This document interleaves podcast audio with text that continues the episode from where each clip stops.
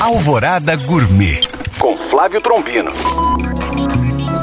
Olá, meus queridos ouvintes. Dando sequência à nossa série de receitas de farofa, hoje vamos começar a dar um pouco mais de complexidade às nossas receitas. E a de hoje, farofa de coco que vai muito bem com peixe. Ingredientes: uma xícara de chá de coco seco ralado, uma xícara e meia de chá de farinha de mandioca flocada, meia cebola, 75 gramas de manteiga, sal e pimenta do reino moída na hora a gosto. Modo de preparo: descasque e pique bem fino a cebola. Numa tigela, misture o coco com a farinha de mandioca. Numa frigideira grande, coloque a manteiga e leve ao fogo médio. Quando derreter, junte a cebola, tempere com uma pitada de sal e mexa por dois minutos até murchar.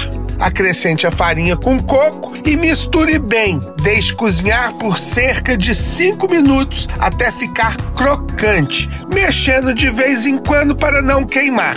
Desligue o fogo e tempere com sal e a pimenta do reino. Transfira para uma travessa e sirva a seguir.